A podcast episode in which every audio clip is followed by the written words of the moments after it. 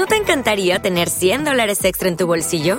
Haz que un experto bilingüe de TurboTax declare tus impuestos para el 31 de marzo y obtén 100 dólares de vuelta al instante.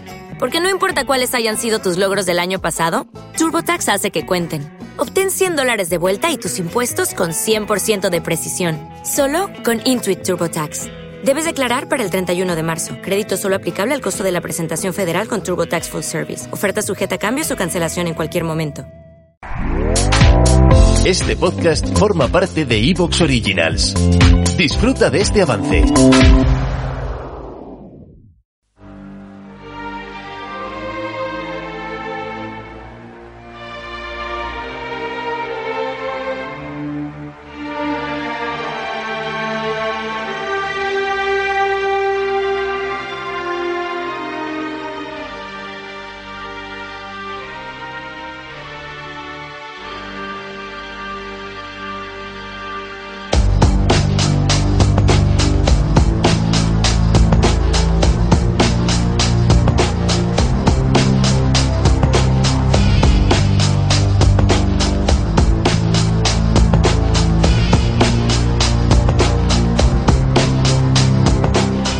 Tardes, amigas y amigos oyentes de Colectivo Burbuja. Os doy la bienvenida a un nuevo programa de radioactividad debate directo.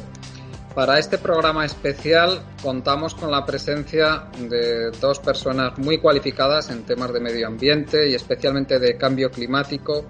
Estas personas son Áñez Delash. Eh, Áñez, muy buenas tardes. Muchas gracias por venir a nuestro programa. Buenas tardes, muchísimas gracias por la invitación. Áñez, eres eh, catedrática de Ciencias Sociales en la Universidad de, Marsella y activista de Rebelión Científica. Sí, así es. Eh, y contamos, contamos, también con la presencia de Fernando Prieto. Fernando Prieto, eh, muy conocido seguro por muchas de las personas que nos escuchan.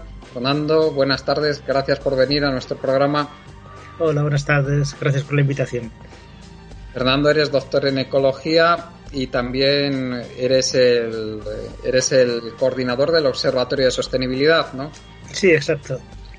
Pues, como digo, muchas gracias. Estáis aquí, desgraciadamente, por, una situación lamentable que se ha producido, que es eh, la, la, actuación de una brigada especial de la policía contra activistas y científicos climáticos en, lo que se ha calificado en los círculos eh, más progresistas, en los círculos relacionados con el medio ambiente, con la ecología, como una actuación propia de un Estado autoritario.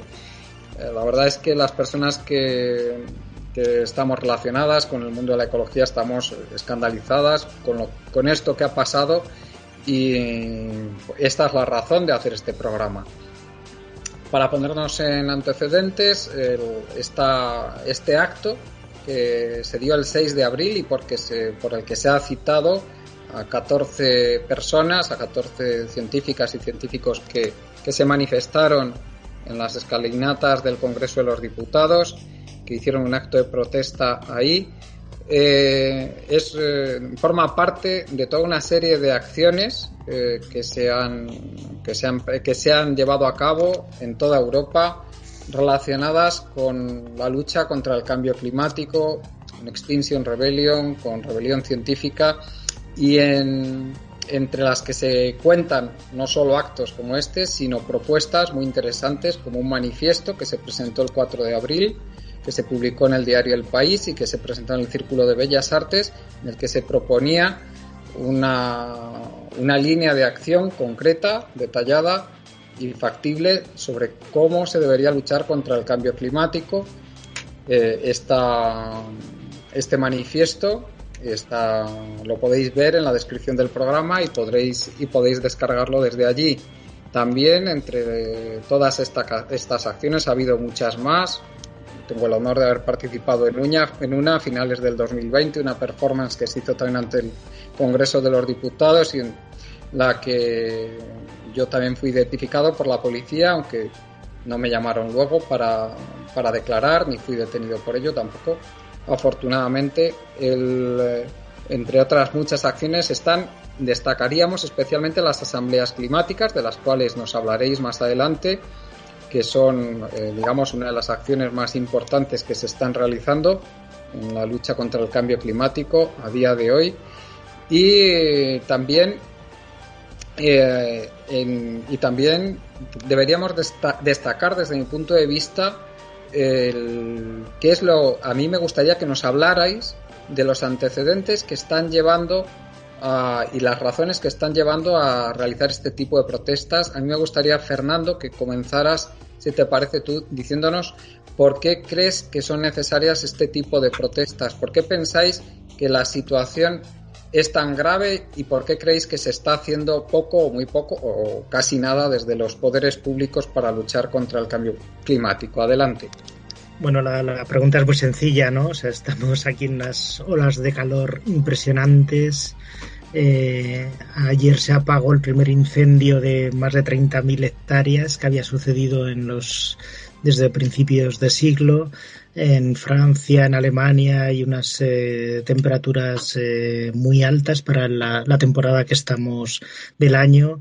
Se han producido también pues inundaciones en, ¿sabes? en otras partes del mundo. En Argentina ha habido también unos elevadísimas temperaturas hace unos meses. Eh, vamos a estar en una situación global de emergencia climática entonces lo lógico es actuar y responder en ese sentido, ¿no? Entonces los científicos de alguna vez, de una forma, se han levantado ya, se ha realizado, se ha diseñado esta rebelión científica y esto de alguna forma son algunas de las consecuencias, ¿no? Esto ha pasado pues en más de 40 países, el movimiento de rebelión científica y estas son algunas de las consecuencias, pero que la idea es sobre todo eh, avisar a la población y avisar a los eh, decisores políticos para que realmente tomen eh, acciones contra el clima, ¿no? Entonces básicamente este es el caldo de cultivo en el que se en el que se enmarca esta acción concreta delante del del Congreso de los Diputados, pero sobre todo la idea es eh, eso, avisar a la población y avisar a los políticos, eh, ¿sabes? Señalar para que realmente hagan algo, ¿no?